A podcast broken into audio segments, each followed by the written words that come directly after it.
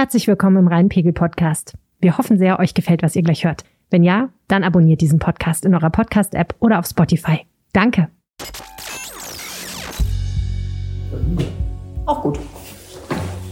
Und Sie wahrscheinlich, wenn es gleich Leute uns angucken, wir. Ärger haben. Okay, wir sind hier falsch alle. Das sind Kesselpauken, da wollten wir nicht hin. Hm. Können einfach dem Schild Dachdecker Sanitär folgen. Kamen wir daher? Komm durch. Hier? Okay. Treppe raus. Ach, du hast gesagt, ab da ist klar, deswegen haben wir uns verlaufen. Oh, weia. Ja, ist schön hier. Ich war aber auch schon mal hier, muss ich sagen. Also ich finde ja, wabert einen einfach der Schick der 50er Jahre so. Das ist unglaublich, oder? Ja, Das man ist, fühlt sich zurückversetzt. Das ist so zu der Zeit, als die Menschen noch Farben. so, als die Menschen noch so Nilgrün, filzige Mäntel und Hüte trugen. Lachs oder Rosé oder Gold. Die, ähm, als diese Oper gebaut wurde, die hatte drei Architekten. Drei. Mhm. Oh, Und einer mit einem ganz lustigen Namen, ich glaube, der hieß Huhn oder sowas. Ähm, der ist nur dazugekommen, der war, ähm, hat damals Kinos gebaut und der hat diese Lachsfarbe reingebracht. Die war mega in in den 50ern. Äh, das ist so ein bisschen eine Ich finde es ja auch nicht schlecht. Und die Beleuchtung ist auch so schön gelb. Da sieht alles so aus wie so ein kleines Schmuckkästchen. Aber es ist wirklich der. Also es wird ja doch ein Plädoyer zum Halt des Opernhauses, wenn man hier so drin steht. Ich, wenn ich hier bin, normalerweise bin ich nicht hier, um still mir mal das Opernhaus anzugucken. Es hat natürlich, es ist ja schon ein Zeitzeuge. Ne? Naja, wenn wir jetzt äh, hochgehen in den ersten Stock, dann werden wir ja das, äh, hoffentlich auch das Problem ein bisschen sehen. Also die Menschen, die uns zuhören, können es nicht sehen, aber wir vielleicht. Nämlich, dass dieses Teil wirklich voll am Ende ist baulich hier.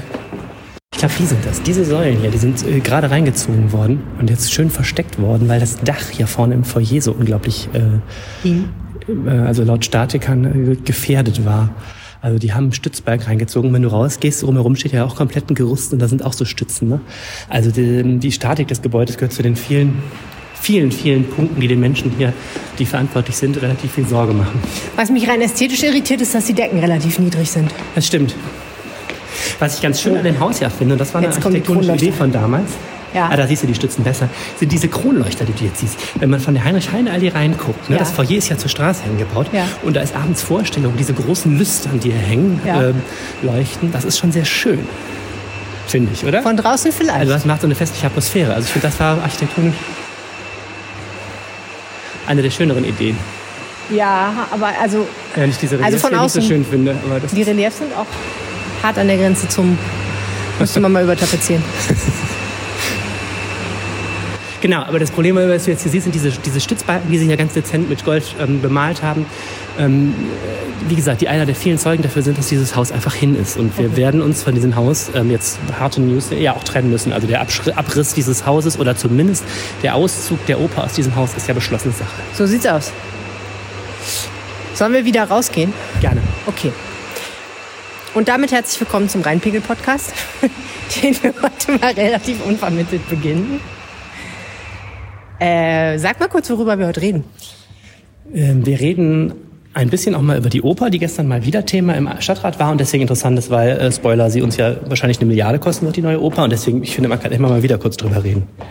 Wir reden auch noch über andere Ratsentscheidungen, unter anderem eine, die die Gaslaternen betrifft und die relativ aufsehenerregend ist. Und wir reden über die Waffenverbotszone in der Altstadt, die nach Meinung von Experten, zumindest eines Experten, mit dem du gesprochen hast, nicht so sinnvoll ist.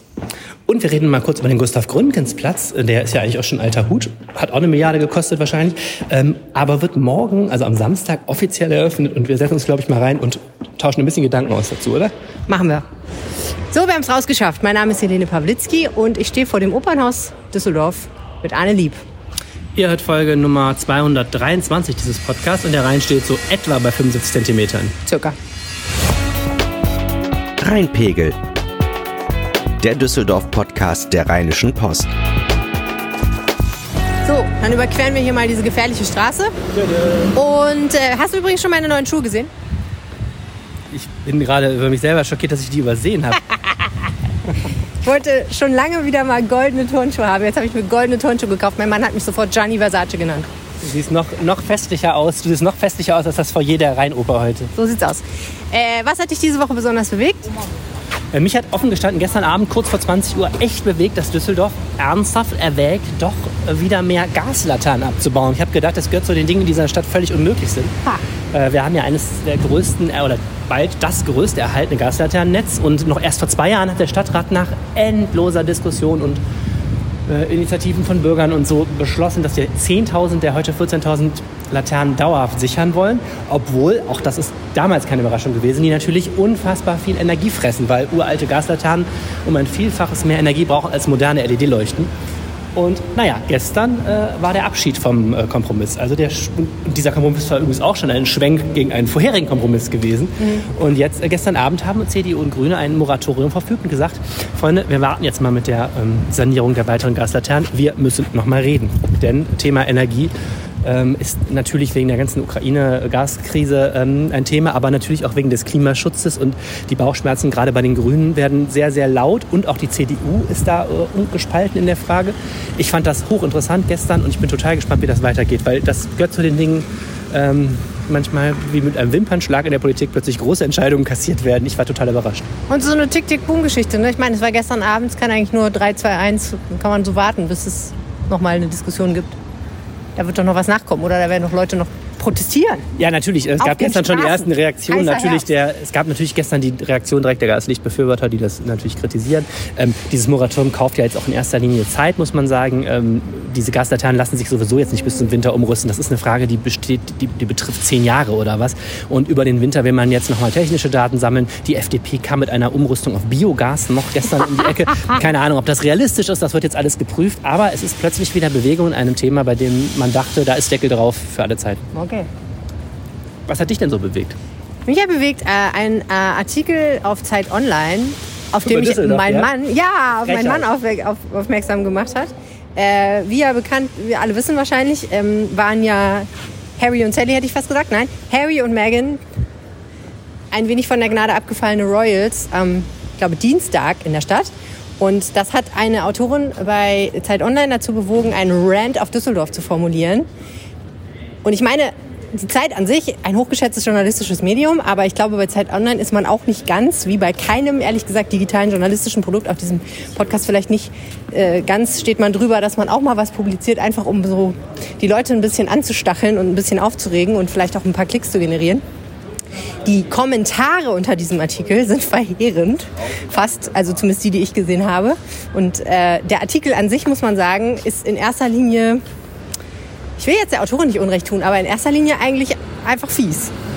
Und auch nicht so sachlich, kann man nicht sagen. Ich glaube, der soll es auch nicht sein, aber er wirft äh, Düsseldorf vor, hässlich, langweilig, uninteressant zu sein und äh, auch sich den Status als Landeshauptstadt erlogen zu haben, was ich nicht so ganz historisch nachvollziehen kann. Dann, dann kam noch raus, die Autorin wohnt in Köln. Ja, ich meine, gut, das äh, versteht sich ja quasi von selber, wenn man so einen Artikel liest. Ne? Ich musste, ich musste echt lachen. Es gab von Thomas Knüver hier, ähm, dem, dem Blogger und Agenturchef, gab es einen Rant gegen diesen Artikel, der wirklich jeden einzelnen Ar- Satz dieses Artikels aufführte und zerlegte. Ja. Ähm, einerseits habe ich dann auch so natürlich... schwer.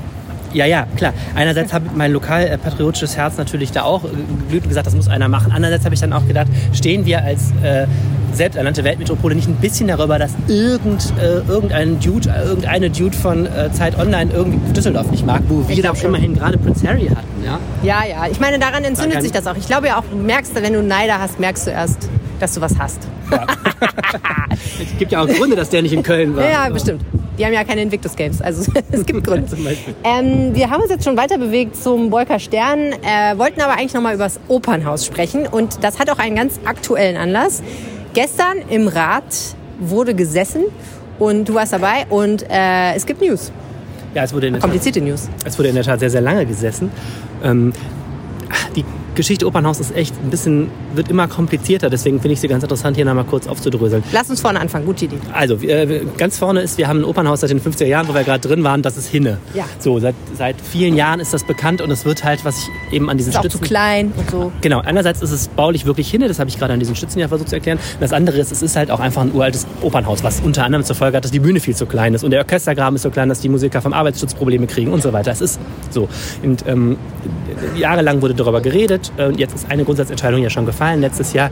Dieses äh, flamingofarbene Gebäude wird nicht mehr saniert, sondern eben wahrscheinlich abgerissen oder einer anderen Nutzung zugeführt und die Oper bekommt einen Neubau. Das hat natürlich großes Aufsehen erregt, denn wir reden hier, damals waren die Schätzungen 750 Millionen. Wenn du dir gerade die Inflation, die Baukosten anguckst, würde ich sagen, wir reden von einem Milliardenprojekt. Fast forward, lange, lange Debatten. Wo kommt dieser Neubau hin? Ergebnis, entweder dahin, wo das alte Gebäude steht, Klammer auf, da müsste man aber noch ein bisschen Platz schaffen, denn das neue Gebäude soll mehr Platz brauchen als das alte. Oder äh, da, wo das Kaufhaus am Wehrhahn war, was jetzt ja geschlossen ist. Genau. So, und jetzt ist es so, ähm, rein, ähm, genau, formal sind wir an der Stelle. Der Stadtrat hat diese Entscheidung, welchen von diesen beiden Standorten ähm, er wählen will, erstmal nochmal verschoben. Der soll jetzt nächstes Jahr ähm, starten, hat nochmal einen Zwischenschritt eingeführt. Und zwar dieser Zwischenschritt hat zwei Komponenten. Das eine ist Bürgerbeteiligung, äh, nochmal eine zweite Stufe. Die erste Stufe hatte ja das Problem, dass Corona war und deswegen natürlich nur so Online-Formate möglich waren. Also man will eine breite Partizipation angesichts der gewaltigen Kosten dieses Projekts, die selbst für das reiche Düsseldorf natürlich prägend sein werden auf Jahre. Und das zweite ist, es gibt einen sogenannten Planungswettbewerb. Da sollen also äh, renommierte Architekturteams ähm, eingeladen werden, sich für beide Standorte Gedanken zu machen und jeweils mal so Ideen zu entwickeln. So, da könnte man da in die Ecke, könnte man noch irgendwie einen Kaffee rein und was weiß ich. Und das könnte so und so aussehen. Da hat man jetzt also bestimmte Vorgaben, man will da kein Hochhaus, man will nicht eine Mischung. Es gab ja mal die Idee, oben ein Hotel reinzumachen, das will jetzt der Stadtrat nicht. Aber es gibt jetzt eben, jetzt sollen erstmal die kreativen Köpfe kommen. Und Metaebene, ich meine, man baut ja nur alle 120 bis 500 Jahre mal ein Opernhaus. Das heißt, es ist schon okay, finde ich, da ein bisschen den größeren Aufrieb mal zu machen und sich ein bisschen intensivere Gedanken zu machen. Erster Punkt. Zweiter Punkt, und das ist, glaube ich, das, worum es jetzt ging. Ähm, das soll halt nicht nur ein Opernhaus sein. Genau, es mischt sich gerade eine neue ähm, Komponente in diese Debatte. Ähm, Düsseldorf hat von Anfang an, oder der Prozess stand von Anfang an unter dem Motto, dass Düsseldorf A, eine Oper, sogenannte Oper für alle bauen will. Und das andere jetzt gibt es auch noch einen Änderungsantrag von CDU und Grünen, der sagt, ähm, die Planer sollen sich auch nochmal darüber nachdenken, was dieses Opernhaus mehr leisten kann. Also die Vorstellung ist immer, ja, wir wollen nicht nur ein Opernhaus, sondern das soll halt was eigentlich, ja, irgendwas sein, wo alle hingehen, ja, und alle und auch für alle zugänglich. So, jetzt ist natürlich die Metaebene dahinter. Wir wissen alle, warum das gesagt wird. Ein Opernhaus ist natürlich heute auch formal für alle zugänglich. Aber ähm, ich habe es letztes Jahr mal aufgeschrieben, wenn du dir mal ähm, soziologische Studien zum Opernpublikum anguckst, ist das äh, verdammt gut gebildet, äh, tendenziell gut situiert und tendenziell relativ alt. So, das heißt, große Teile der Stadtgesellschaft gehen nicht in die Oper, ja. Status quo. Und jetzt ähm, ist halt natürlich immer dann die Frage, ähm, wenn man eine Milliarde reinsteckt, müssten da nicht mehr Leute angesprochen werden. So, das ist an sich natürlich ein total guter Gedanke. Das Problem ist nur, es entwickelt sich gerade zu der Frage, mh, hm, wird das eigentlich eine politische Nebelkerze, um es kurz zusammenzufassen. Ja? Was soll denn da alles mehr rein? Ähm naja, ehrlich gesagt, bauen die eigentlich noch ein Opernhaus? Oder wie hat es der FDP-Politiker Manfred Neuenhaus gesagt? Ein soziokulturelles Zentrum. Genau. Das muss man eben erklären. Das Problem ist folgendes jetzt noch die Metameter-Ebene. ähm, wir haben eine Stadtregierung aus CDU und Grünen. Die CDU ist von Anfang an die mit Abstand klarste Partei, was die Oper angeht. Die CDU will ein neues Opernhaus, die findet die Oper super und die will vor allen Dingen auch ein Opernhaus. So, und die will auch ein architektonisch tolles Opernhaus. Die sind sich ziemlich firm da. Ne? Ähm, ist so. Die Grünen hingegen sagen, ja, okay, also ja, schon cool Oper, so, aber halt auch mm, ne, elitär und ja. so. Und die Grünen haben einen extrem starken Druck von der freien Kunst- und Kulturszene, die ja sehr grünnah ist. Ähm, unter anderem ist da einer der Sprecher, ja der frühere Zack-Chef äh, Jochen Molk, der ähm, sich als entschiedener ähm, ja, Kritiker dieses Opernneubaus positioniert. Der hat bei uns auch schon Gastbeitrag der RP darüber geschrieben. Und ähm, das Geld geht gerade der Stadt ziemlich aus, oder geht nicht aus, ist Quatsch, aber die haben gerade halt verdammt wenig im Vergleich. So müssen Sie ein bisschen rechnen, ne? Im Vergleich zu sonst. Es gibt ja. große Ängste in der freien Kunstszene, Kulturszene, dass die, die Zuschüsse ja. sinken. So, und in diesem Zusammenhang ist halt die Milliarde für die Oper ist gerade innerhalb der Kulturszene ein Diskussionspunkt. Und ähm, äh, der man, es wirkt schon sehr so, als hätten die Grünen da auch ein bisschen Bauchschmerzen und wollten gerne noch eine Schleife und noch eine Schleife drehen, ähm, gerade um auch diese, diesen Teil ihrer Anhängerschaft da zufriedenzustellen. Und daher der Spruch mit dem soziokulturellen Zentrum bezog sich auch darauf. Und Manfred Neuenhaus von der FDP trifft natürlich einen wunden Punkt. Äh, was soll denn das werden, was alle anspricht? Ja, eine Oper ist halt eine Oper und die wird auch in irgendeiner Form elitär bleiben. Natürlich muss die auch äh, sich öffnen für weitere Zielgruppen geschenkt. Aber die Frage ist, was willst du jetzt noch machen? Willst du jetzt da noch ein Musical-Theater reinmachen und eine Pommesbude und eine Bibliothek und damit auch wirklich jeder kommt und ja. noch Fortuna spielen lassen oder so? Oder verwässern und verlabern wir da gerade ja. ein Konzept, anstatt mal politisch multig zu sein, zu sagen, Freunde, diese Oper, ne, die ist was ganz, ganz Tolles und das ist eine wirklich ganz gute Position der SPD momentan zu sagen, ja, wir leisten uns diese Oper, aber wir suchen den gesellschaftlichen Ausgleich an anderer Stelle. Wir können nicht das gesamte Geld der Stadt in die Oper stecken, aber wenn wir dafür auch, ich weiß was ich, sozialen Wohnungsbau, sagt die SWD, oder äh, von mir aus auch in andere Sachen was stecken, können wir uns auch eine Oper leisten. Was uns zum gestrigen Abend bringt und der Frage, was sollte da eigentlich gestern genau überhaupt abgestimmt werden? Naja, wie gesagt, also formal abgestimmt wurde eben dieses, äh, dieses was ich jetzt erzählt habe, nächste Runde der Bürgerbeteiligung kostet nochmal 1,6 Millionen mehr. Äh, und zu den 1,4, die sowieso eingeplant sind. Ja, ja, weil man, wie gesagt, man macht jetzt noch eine Runde mehr, das dauert alles bis nächstes Jahr und dieser Planungswettbewerb wurde verabschiedet. Und dann eben ein Änderungsantrag von CDU und Grünen, wo dann drin stand, wir wollen, dass das Meer der Oper, also ne, da sind wir wieder bei dem Meer, besonders betrachtet wird in dem Planungswettbewerb. Und zweiter wichtiger Punkt, die haben gestern nochmal festgelegt, was eigentlich sowieso alle wussten, die Oper soll sich nicht verbreitern in den Hofgarten. Du hast es ja gerade schon angesprochen. Die steht ja jetzt an der Grenze zum Hofgarten. Das Problem ist, die aktuellen Raumprogramme zeigen, eine moderne Oper braucht mehr Platz als dieses äh, Gebäude, was da jetzt steht. So, und es soll jetzt nicht sozusagen den dicken Hintern nach hinten ausstrecken und den ganzen Hofgarten plätten. Es wird halt diskutiert, ob es sich nach vorne ausstrecken kann. Da müsste man die Heinrich-Heine-Allee nicht mehr so breit machen. Heinrich-Heine-Allee, zweispurig, meine Damen und Herren. Ja, ja, das, das ist natürlich, was die Grünen auch tendenziell sowieso ganz gut Warum finden, weil, nicht, ne? weil man hier Verkehr aus der Innenstadt weghaben will und so. ähm, aber das ist auch noch ein Kernpunkt, wenn es jetzt dieser Standort bleibt, da muss man sich irgendwie über die Größe Gedanken machen. Ich glaube, das ist das lösbarere äh, Problem.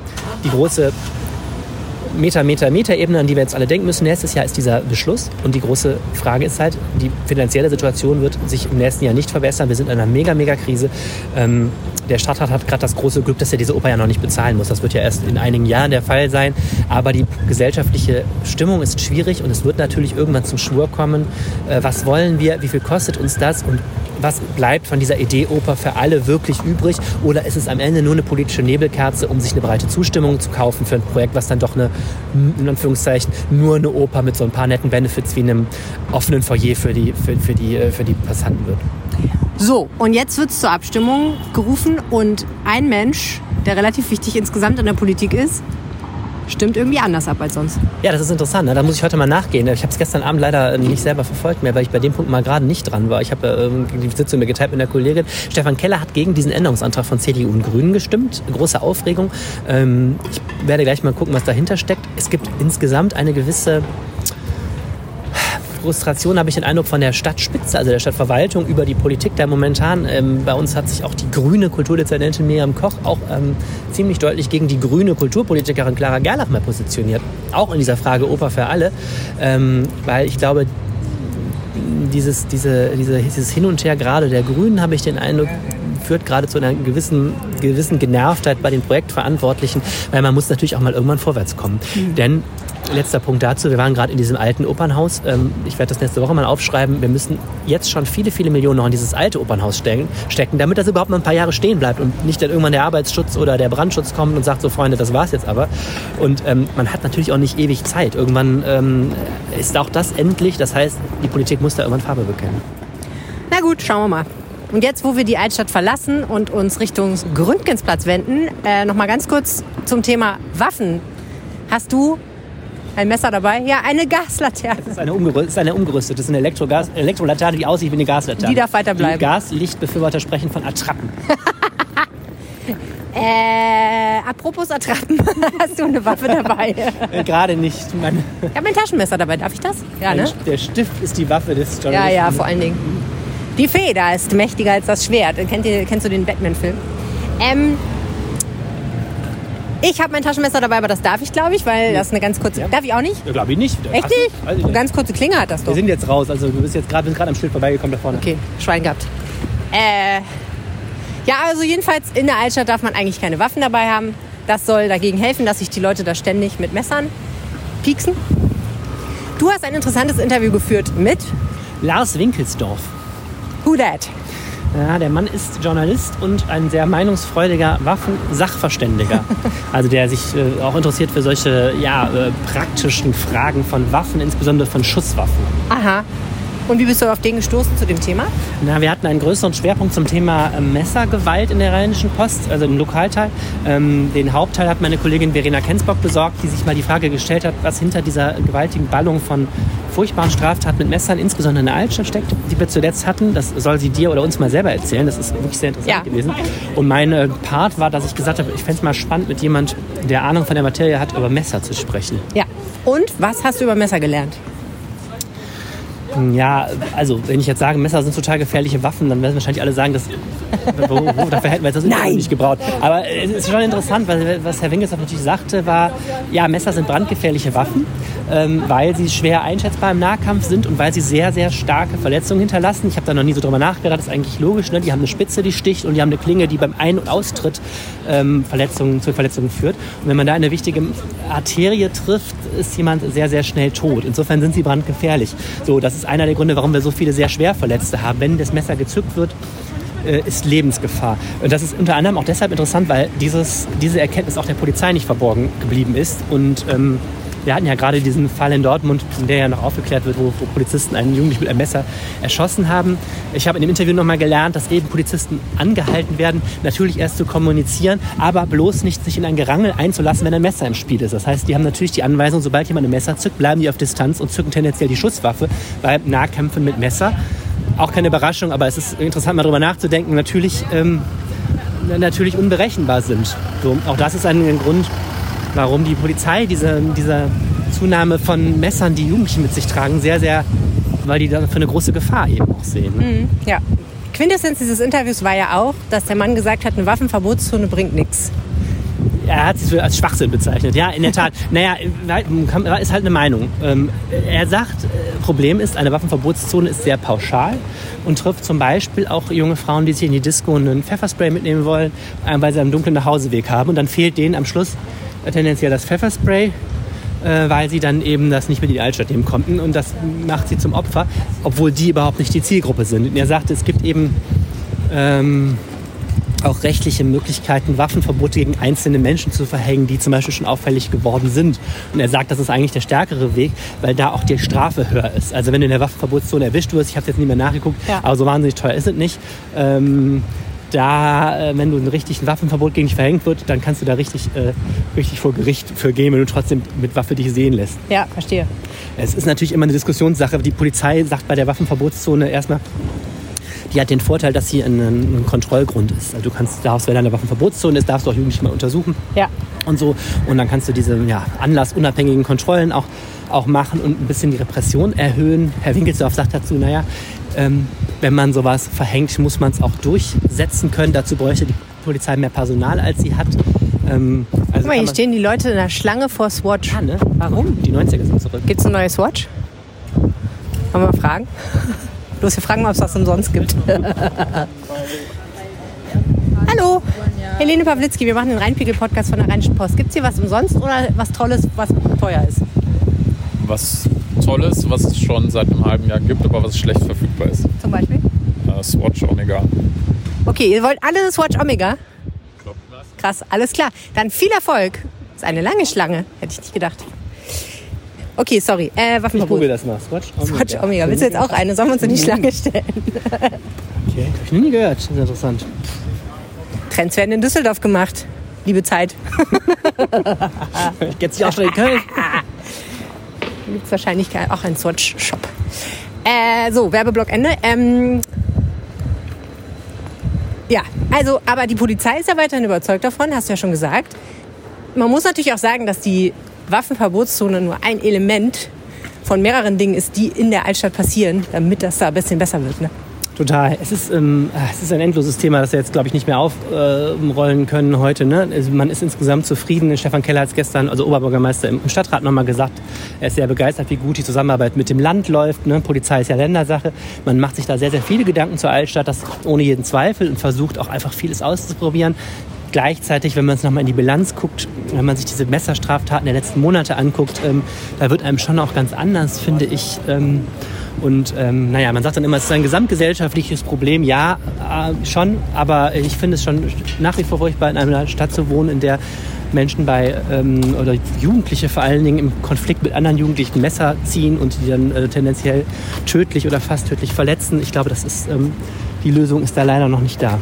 Das kann gut sein. Auf jeden Fall habe ich jetzt gelernt, wenn schon jemand ein Messer zückt, dann wirklich abhauen und nicht noch bleiben, um Ach zu so. gucken, wie es ausgeht. Das, genau, das war der Rat von Herrn Winkelsdorf, der halt sagte, naja, ähm, klar, es ich war kürzlich bei einer Vorführung im Sportverein von Karate, da haben die auch gezeigt, da war dann der große japanische Guru und dann kam einer mit so einem Messer und der hat ihn dann entwaffnet und so. Der sagt, ja, sieht alles total gut aus, aber selbst wenn man Karate kann, in der Praxis... Don't hat, do this at home. Don't do this at home. Don't do man, this in the Altstadt. Man hat tendenziell nur einen Versuch und wenn der schief geht, sind die Folgen, ich habe es gerade dargestellt, schlimmstenfalls tödlich. Insofern sagte der, der ähm, wichtigste Hinweis von Waffenexperten zum Thema Messer ist, wenn ihr ein Messer seht, lauft. Ja, ja, guter Tipp. So, und jetzt sind wir am Gustav, fast am Gustav Gründgensplatz. Erstmal sind wir hier am Eingang zum Gustav Gründgensplatz und hier wird erstmal das schräge Dach Schau an. gemäht. Das ist auch geil. Geil, die, also die, die Dreieckswiese wird gerade gemäht, habe ich noch nie gesehen. Ja, ähm, ist ja jetzt hier neuer Rollrasen, ne? Haben die noch, ich wollte gerade Ja, sagen, da pass auf. die Hitze gut überstanden. Ja, das war gesperrt, dieser wunderbare Platz. Ähm, und äh, die Leute haben sich gefragt, warum. Und die Antwort war, weil da nochmal neuer Rasen verlegt wurde, weil morgen am Samstag wird dieser Platz eingeweiht und da sollte es schön aussehen. Da kommt auch der Oberbürgermeister, da zeigt sich die Wiese in ihrem schönsten Licht. Und hier wird einmal schräg gemäht. Ich wollte ja eigentlich mal mit dir da hochgehen und uns runterkullern lassen. Das Hast du das schon mal gemacht? Immer, da träume ich seit dieses Ding gebaut wurde von. Sollen wir? Nicht jeden Tag, aber gelegentlich. Dann müssen wir den Mann fragen, ob er uns aber auch nicht tot mäht, wenn wir da vorbeigehen. Also so gefährlich sind Okay, das machen wir hinterher. Wenn, wenn wir fertig sind, dann ist er fertig. Dann machen wir das. Vielleicht filmen wir das auch. Mal gucken. so, äh, dieser Platz hier. Mein Gott, haben wir lange auf ihn gewartet. Das Opernhaus, äh, Entschuldigung, jetzt sind wir am Schauspielhaus. Das Schauspielhaus ist ja jetzt schon eine Weile fertig. Er strahlt in neuem Glanze eine ähm, architektonische Ikone, die man in Köln sich wünschen würde. Ich muss jetzt damit aufhören, sonst gibt es Du echt darfst Ärger. das Dreischeibenhaus daneben nicht vergessen. Das Dreischeibenhaus, ehrlich gesagt, ne, ich weiß, alle finden das, das ist architektonisch ja also noch viel ikonhafter für manche Leute, aber ich, ich habe da so meine Schwierigkeiten mit, das geil zu finden. Ich weiß auch nicht, ich finde es recht schlicht. Ist dir, Mein Mann würde jetzt sagen, Gianni Versace, das ist wieder typisch für dich, dass du das nicht äh, schön findest. ist dir mal aufgefallen? Ich finde es ja schön, aber nicht hier aufwendig. Nerd, Nerd-Hinweis dazu. Ist dir mal aufgefallen, dass das Dreischeibenhaus aus drei Scheiben besteht, wie Ja. der Name ja unschwer Ja. erkennen lässt, und dass das Schauspielhaus auch aus drei Scheiben besteht und deswegen architektonisch die Sprache des Dreischeibenhaus aufnimmt?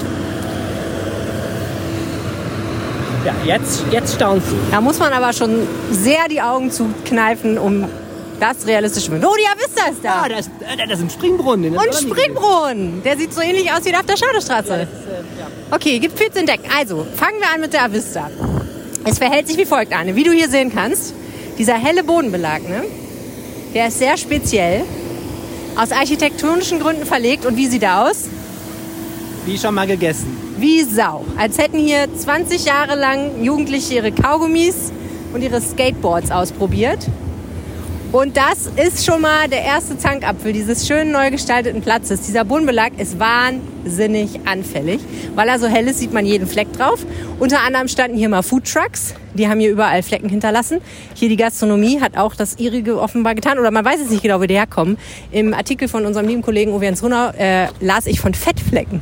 Das fand ich so witzig. Ich gedacht habe, wenn Josef Beuys noch leben würde, dann würde man das vielleicht auch für Kunst halten. Aber nein, Pommes, Pommesverbot für den Gründgensplatz. ja, ohne Witz, das ist ja natürlich schon irgendwie ungünstig und offen gestanden. Ich muss es sagen, es ist ein bisschen typisch Düsseldorf, dass man sich hier einen sehr wahrscheinlich sehr teuren Belag hinmacht, der dann nach fünfmal drüber latschen und einmal Pommes drauf essen aussieht wie nach 20 Jahren. Also ich habe zu diesem Thema auch schon mal recherchiert, weil ich ähm, äh, auch dachte, wie sieht es denn eigentlich hier aus? Ich habe es dann leider nie aufgeschrieben. Ich habe festgestellt, es gibt ja eine kleine Kommission, eine politische Kommission Köbogen und die haben, da haben viele hoch äh, dekorierte Menschen sehr, sehr viel Zeit mit der Frage, mit diesem Belag äh, verbracht. Wir wissen ja alle, in der Altstadt ist es so schief gegangen. Da haben wir ja Pflaster verlegt, was irgendwie keine LKWs ab kann, deswegen Stolp eine Stolperfalle ist. Ne? Ähm, und der sollte eben auch weiß sein, dieser Belag, weil ein Problem eben ist dieses versiegelten Platzes. Wenn du ihn zu dunkel machst, wird er noch heißer. Ne? Okay. Und deswegen sollte er auch noch so hell sein. Und natürlich passt es auch ganz hübsch zum, zum Schauspielhaus und zum, zum Ingenhofental. Sieht natürlich auch toll aus. Und dann hat man halt auch verschiedene Gussasphalte ausprobiert. Und also das ist schon hier das äh, Ende einer langen Diskussion. Und ehrlich gesagt, trotzdem, wenn du dir mal das Ding anguckst, es ist auch irgendwo dem, der Witterung hier nicht so richtig gewachsen. Ne? Nee, kann man wirklich nicht sagen. Ähm, ja. Und ehrlich gesagt muss ich persönlich auch sagen, wenn ich mir so ein sehr helles Schauspielhaus hier hinsetze, dann würde ich ja einen dunklen Teppich verlegen. Aber gut, das ist jetzt meine persönliche ästhetische Meinung. Sehr schön finde ich, dass das, äh, dieser wunderbare Brunnen, den du so liebst, in der Schadestraße hier auch nochmal aufgegriffen wurde. Auch hier sieht es, ähm, es sieht nicht ganz so aus wie dort, aber es hat auch was von Rohrbruch. Aber diesmal ellipsenförmig. Ja, und stört hier auch nicht so, weil er kaum jemand vorbeikommt. Also. Nee, stimmt. Aber wer weiß, das kann ja bald anders werden. Äh, so, und jedenfalls ähm, habe ich auch im Zuge des Artikels, um nochmal auf die Avista zurückzukommen, unseres Kollegen Uwe Jens Runner gelernt, dass die Avista unterschiedliche Kategorien für öffentliche Plätze und Straßen hat. Und je nachdem, wie hoch die Kategorie ist, oder wie niedrig genau genommen, glaube ich, desto öfter wird dort sauber gemacht. Und ähm, zum Beispiel bei der Schadowstraße, die ja auch neu ist und ähm, allerdings auch schon wieder ein wenig verschmutzt, wünschen sich die Anlieger, dass die Avista die mal ein bisschen besser eingruppiert, damit da öfter sauber gemacht wird. Äh, beim. Grünkinsplatz ist jetzt gerade jemand da mit einem Gefährt und macht das sauber. Kennen wir ja von zu Hause auch. Mit Küche muss man häufiger saugen als Arbeitszimmer. Und auch da freut man sich, würde man sich wünschen, wenn der, der Reinigungstonus noch erhöht wird. Aber auch da, die Tochterunternehmen machen oft nicht mit. So, ähm, und jetzt wird hier morgen der Platz eröffnet, feierlich. Äh, dem ist ja auch eine lange, lange Geschichte vorausgegangen. Weißt du noch, wann die angefangen haben hier mit der Restaurierung und Neugestaltung? Soll ich jetzt, äh, boah, heute machen wir die langen Linien. Tausend Jahre her. Also was ich, was ich erstmal total lustig finde, dieser Platz ist zumindest in mein persönliches Empfinden schon total, ähm, ist schon alter Hut. Ich war ja schon da ein paar Mal einen Burger essen, ich saß da vorne mal in dem Café, ich bin ein paar Mal im Schauspielhaus gewesen, hier vorne kann man Eis Schon ein essen. Kind gezeugt. Äh, ich habe ja schon ein Kind gezeugt oben auf, dem, auf der Hecke da oben. Wirklich? Nein, habe ich nicht. Ähm, war gelogen. Und ähm, es ist sehr lustig, dass der jetzt erst eröffnet wird. Eigentlich ist der wird ja viel zu spät eröffnet. Das hat natürlich mit Corona zu tun. Es ist zweimal diese Öffnung hier verschoben worden, weil man halt keinen Bock hatte mit Maske und fünf Personen ihn zu eröffnen. Das heißt, wir öffnen jetzt einen Platz, der eigentlich ja schon versputzt ist. Ne? Und so wie wir jetzt stehen, nämlich mit dem Rücken zum Schauspielhaus und mit dem Blick Richtung Kirche und Martin-Luther-Platz und äh, Blick auf ähm, Pek und Kloppenburg ist das, glaube ich, sehe ich, dass hier auch immer noch weitergebaut wird. Nämlich zwischen Pek und Kloppenburg und Bräuninger ist, ist immer noch der Köbung nicht fertig quasi. Das ist nicht der Kübung, das ist jetzt äh, so ein, Ja. ein Gebäude, das in, äh, auch von Christoph Inghofen stammt, dem Architekten Guck. hier dieses praktisch Und dazu. die Formensprache, wie ich bei der Rheinspurs gelesen habe, von P&C, das ist ja ein ganz bekanntes und wunderbares Gebäude, dieses Kaufhaus von P&C, da stehe ich ja irgendwie total drauf. Äh, weiß auch gar nicht warum, aber finde ich total gut. Und äh, das nimmt ja eigentlich genau diese Form Ja. auf, wie du siehst, das ist daneben ist ja der Kühlbogen von, von Liebeskind, Ja. der Kühlbogen 1 und dann siehst du, hast du drei so gewählte Ja, Gebäude. aber guck mal hier vorne. Hier hast du dann noch diesen Eispavillon, der das auch wieder aufgreift. Ja, das stimmt. Und du, du hast natürlich auch hier dieses, was äh, die, ähm, Also- zum Beispiel auch die FDP nicht müde wird, immer zu betonen. Hier siehst du, dass es auch äh, stimmt. An der Stelle, wenn die öffentliche Hand was in die Hand nimmt und ein neues, äh, ein solches Areal umgestaltet und hochwertig gestaltet, hast du immer auch Anschlussinvestitionen, dass dann Privatleute wie da ähm, auch immer sagen, oh guckt, unser altes, aller, da war doch dieses Gebäude, Hallische, alte Leipziger, was da stand, so ein, so ein 60er Jahre sch schmuckloser Bürobau. Und dann kriegen auch Privateigentümer kalte Füße und sagen, verdammt, da müssen wir auch mal uns einen schicken äh, Prestigebau dahinstellen und dann wird sehr, sehr viel Geld investiert und das wertet dann das ganze Umfeld auf. Ob man das jetzt gut oder schlecht findet, ist ja auch immer eine Diskussion. Ähm, aber ähm, es ist definitiv hier so zu erleben, Düsseldorf hat sich ein echt neues Quartier in die Stadtmitte gestellt. Das stimmt. Ich bin sehr gespannt, wie das genutzt wird ähm, und hoffe, es wird vielfach genutzt. Müssen wir noch irgendwas besprechen? Ein guter Tipp, wenn man mal wissen will, was hier eigentlich bewegt wurde, äh, ist folgender. Ähm, Du kennst sicherlich das Mittelständische neben Google, also ABC heißen die jetzt, glaube ich, oder wie heißen die? Google, sagt ihr Was? was? Ja, Google sagt mir was, Bei ja. Google Maps gibt es doch dieses Google Street View. Ja. Und das ist ja in Deutschland total in die Hose gegangen, weil die irgendwie die Leute alle da einzeln geklagt haben, damit man ihre Fassade nicht sieht. Deswegen hat Google ja aufgehört, das in Deutschland zu aktualisieren. Und ich glaube, das einzige Mal, dass sie durch Düsseldorf gefahren sind, ist 2008, meine ich. Oder so auf jeden Fall unheimlich lange her. Und das ist total gut. Ich kann da nur mal den Tipp geben, hier mal einzugeben, Berliner Allee. Da steht halt dieser Tausendfüßler noch, also diese gewaltige ähm, Hochstraße? Hochstraße, die ja über die Schadowstraße führte. Und wenn man da runter guckt, wo heute der Köbung 1 ist, ne, mit, mit, mit Landskrone und so, da war ja ein riesengroßer Busbahnhof. Und ich finde das total faszinierend, da mal virtuell durchzufahren. Dann siehst du mal, dass sich wirklich hier ist förmlich kein Stein auf dem anderen geblieben. Und ähm, ehrlich gesagt, wenn man diese lange Linie sich mal anguckt, hier ist aus einem Busbahnhof und einer hässlichen, na, ich muss da vorsichtig sein, auch die hat viele Anhänger, aber dieser Tausendfüßer einer Ikone der 60er Jahre autogerechten Stadt ist ein riesengroßer Fußgängerbereich geworden und ein komplett neues Viertel. In Klammern, mit Tunneln drunter, was natürlich Verkehrswendeaktivisten immer auf die Palme bringt. Düsseldorf hat nicht die Autos aus der Innenstadt vertrieben, sondern in den Untergrund geschaffen. Aber ähm, es ist eine gewaltige, gewaltige Umwälzung, die hier stattfindet. Gehen wir jetzt und rollen uns da runter? Ich finde es okay. ja, sorry, ey. Ich meine, ich sollte wahrscheinlich begeisterter sein, aber jetzt gerade, ich meine, der graue Himmel und hier ist so viel, viel Krach wieder, der mit deinem Rasenmäher und Gebläse und ich weiß auch nicht. Also ich finde es okay. Ich muss ehrlich sagen, ich finde dieses, dieses äh, pyramidenartige Gerät mit den Hecken, finde ich cool, muss ich sagen. Finde ich wirklich cool. Sehr geil. Sehr schön begrünt. Hätte ich nicht gedacht, weil als das äh, äh, gebaut wurde, war ja auch noch Winter und es sah wirklich mickerig aus. Aber jetzt ist es richtig schön. Ich finde diese, diese schräge, ich glaube, in diese schräge Rasenfläche muss ich mich noch ein bisschen verlieben. Ich finde, die ist nicht schräg genug und nicht groß genug. Ich weiß aber nicht. Sorry. Also so sind die Düsseldorfer. Ja, so bin ich halt. Ich bin ja nicht wieder. Könnte schräger sein. Und, Ich bin Hamburgerin. Grün. Ach ja. So, aber weißt du, was wir jetzt machen? Wir gehen jetzt mal darauf und in der Zwischenzeit gibt das Wetter von Wetterstruxi.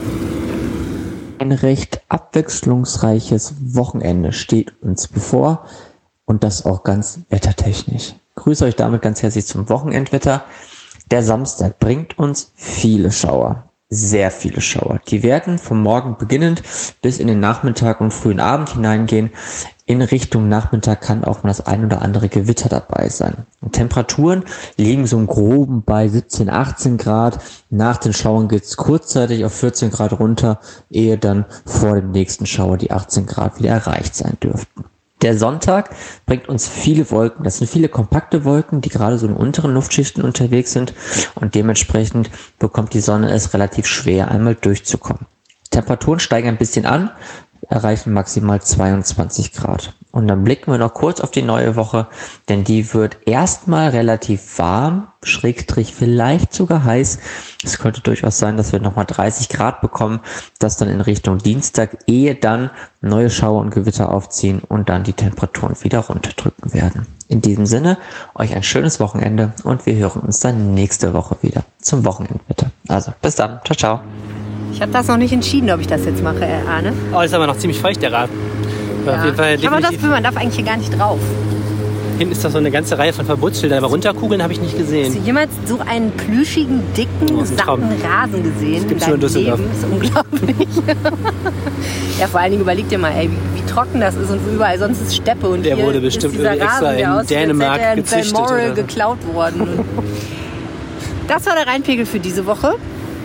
Es war sehr schön, dass ihr zugehört habt. Das hat uns sehr gefreut. Ich werde viele äh, Filme und Fotos machen, wie Helene sich jetzt hier die Dreieckswiese vom Köbung runterkugelt. Kommentare und Reaktionen darauf gerne an rheinpegel.rheinische-post.de oder auf Twitter an @arnelieb und @helene Pawlitzki. So heißen wir auch in Wirklichkeit. Auf Wiederhören. Tschüss. Mehr im Netz. Alle Nachrichten aus der Landeshauptstadt findet ihr auf rp-online.de slash Düsseldorf. So. Ich habe ein bisschen Schiss. Vor allen Dingen, wenn ich unten nicht stoppen kann, dann rammel ich voll in dieses Auto rein. Kein Problem, der, der Lastwagen da hinten wird sich bremsen. Tschüss. Ah! Oh, das ist schnell. ah, mir ist schlecht.